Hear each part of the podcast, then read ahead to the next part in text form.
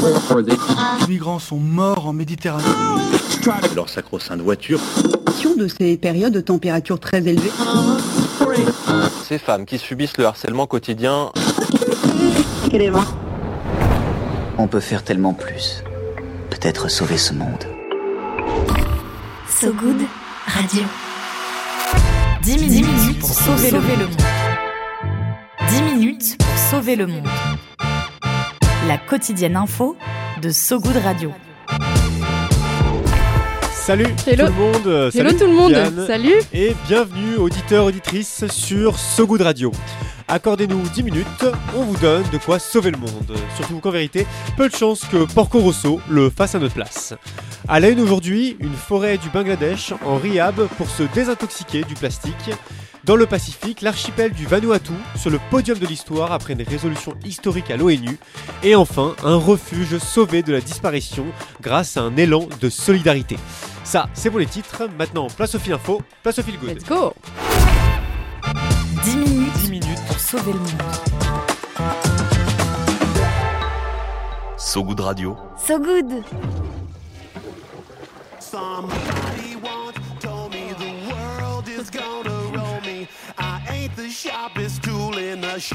On démarre euh, au Bangladesh où le gouvernement vient d'interdire l'ensemble des plastiques à usage unique dans les Suburbans. Ça dit quelque chose Diane les Suburbans Euh, je, je connaissais pas avant de préparer le sujet, disons. Mais maintenant j'ai la ref euh, de Shrek. Ouais, Je- les je c'est un peu euh, le- l'endroit où Shrek habite, mais version XXL. C'est la plus grande mangrove au monde, c'est-à-dire la plus vaste forêt marécageuse de la planète, d'où la référence à Ouais. Shrek. Une région mi-forêt, mi-marais, avec d'innombrables fleuves et rivières situés dans le delta du Gange à la frontière de l'Inde.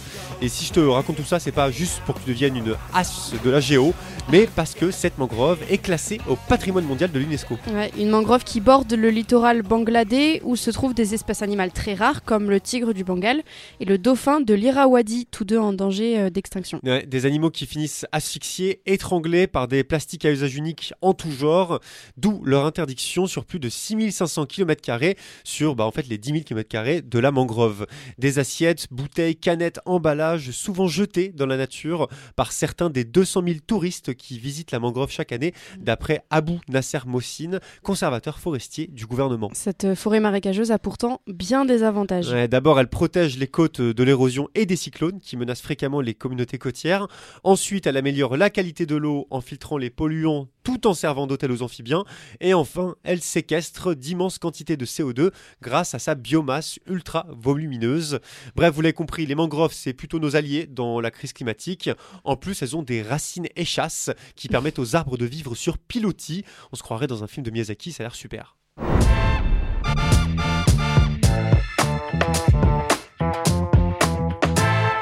Et on continue avec le Vanuatu, ce petit archipel perdu dans le Pacifique qui vient d'obtenir une résolution historique à l'ONU, une résolution soutenue par 117 membres des Nations Unies qui va permettre de poser une question lourde d'enjeu à la Cour internationale de justice, le tribunal de l'ONU en fait. Est-ce que des pays qui ont causé des dommages significatifs au système climatique sont responsables devant la Cour internationale? On pourrait y voir euh, un énième débat juridique sans portée réelle, mais en fait, l'avis de la Cour permettrait de préciser les obligations des pays inactifs en matière de lutte contre le réchauffement climatique, précise le Guardian. Et si l'initiative vient du Vanuatu, c'est que cet archipel proche de la Nouvelle-Calédonie n'a plus le temps d'attendre.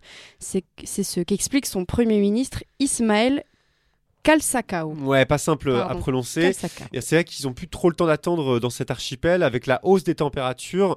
euh, ces 80 îles et ces 320 000, 320 000 habitants sont surexposés à la montée des eaux, mais aussi beaucoup plus immédiat au risque de cyclones dont la violence croissante est un symptôme d'un climat en surchauffe. Deux cyclones ont d'ailleurs déjà touché le Vanuatu début mars. Logique donc que ce petit pays du Pacifique se batte pour une justice climatique. L'avis de la Cour restera quoi qu'il en soit consultatif, mais pourrait servir de base légale pour des procès en cours et des négociations à venir.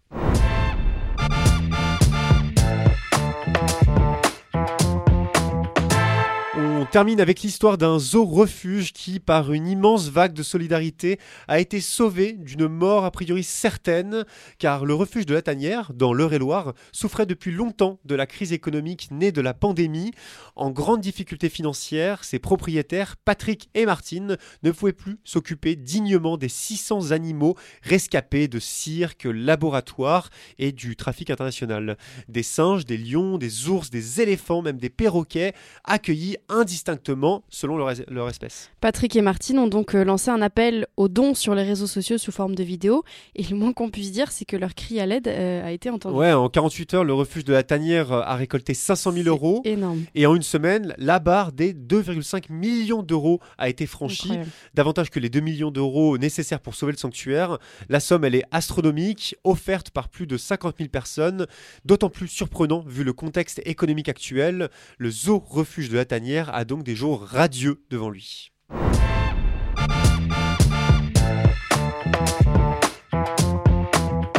Ça, c'était pour euh, l'actualité du jour, mais ce n'est pas terminé. Diane Poitot, juste à ma gauche, a encore quelques minutes pour tenter bah, de sauver le monde.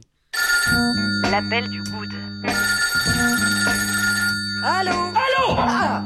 Allô? L'appel du good. Allô, j'écoute À ce goût de radio, on donne la parole à des personnes qui tentent de changer le monde à leur échelle, de l'embellir chaque jour un peu plus. Des personnes qui nous parlent d'une association, d'une initiative ou d'un projet qui essaie de faire la différence. Et aujourd'hui, où est-ce qu'on met le cap, Diane On va dans le sud, là où on fait trois bises. Euh, on part à Montpellier, où Delphine et Charles nous parlent de la coopérative La Cagette.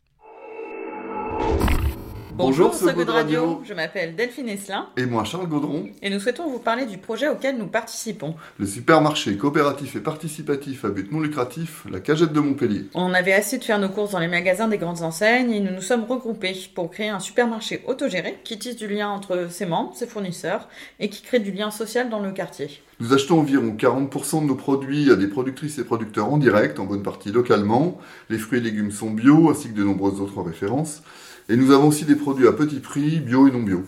Notre objectif, c'est de permettre à tout le monde d'avoir accès à une alimentation de qualité tout en respectant les prix d'achat corrects pour les producteurs et productrices qui nous nourrissent. Notre coopérative est à but non lucratif. Nous sommes toutes et tous copropriétaires de la cagette et seuls décisionnaires. Tous les bénéfices sont réinvestis dans l'entreprise, zéro dividende distribué. Quand on remet l'argent à sa place d'outil d'échange au lieu d'être un objectif, euh, ça change radicalement l'état d'esprit. On se concentre alors naturellement sur le collectif. Nous montrons au quotidien que l'autogestion citoyenne, ça fonctionne, que c'est porteur de valeurs de partage, d'innovation sociale et surtout que la non-lucrativité, c'est créateur d'emplois. Ouais, merci euh, pour votre message. Un message pour une alternative citoyenne à la grande distribution. On, on l'a bien compris. Le principe d'une coopérative, je le rappelle, c'est d'acquérir en gros une part sociale et puis de libérer quelques heures par mois pour participer bénévolement au fonctionnement de la coopérative.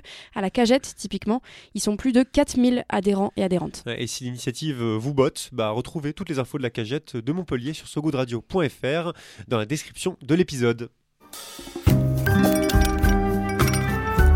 Viens voir un peu par ici. Le peigne J'ai une bonne nouvelle pour toi.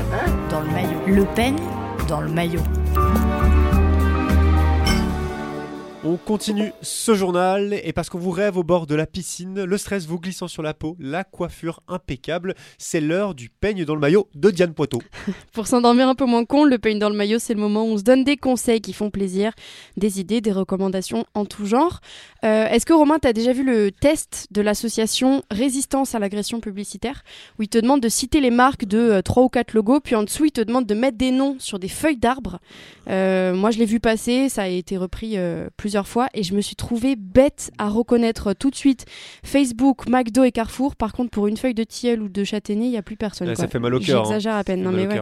Et donc, Marocco du jour, en lien avec ça, c'est le livre paru mi-mars aux éditions Tana, le livre de Carole Minker, ou plutôt docteur Carole Minker, puisqu'elle est euh, docteur en pharmacie et spécialiste de l'utilisation médicinale des plantes.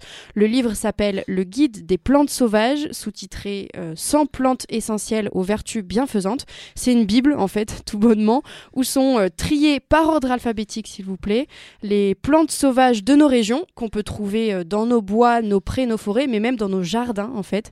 Le livre permet de les identifier ces plantes et de recenser toutes leurs vertus. Et des plantes sauvages qu'on peut utiliser pour tout un tas de trucs, à des fins médicinales, culinaires, cosmétiques. C'est ça, pour prendre soin de soi, euh, tout en connaissant et en respectant le vivant. Chaque plante a sa petite fiche technique pour euh, sa cueillette, sa conservation ou euh, les confusions possibles. Bref, c'est un condensé, je dis ça parce que je l'ai là avec moi, il est lourd.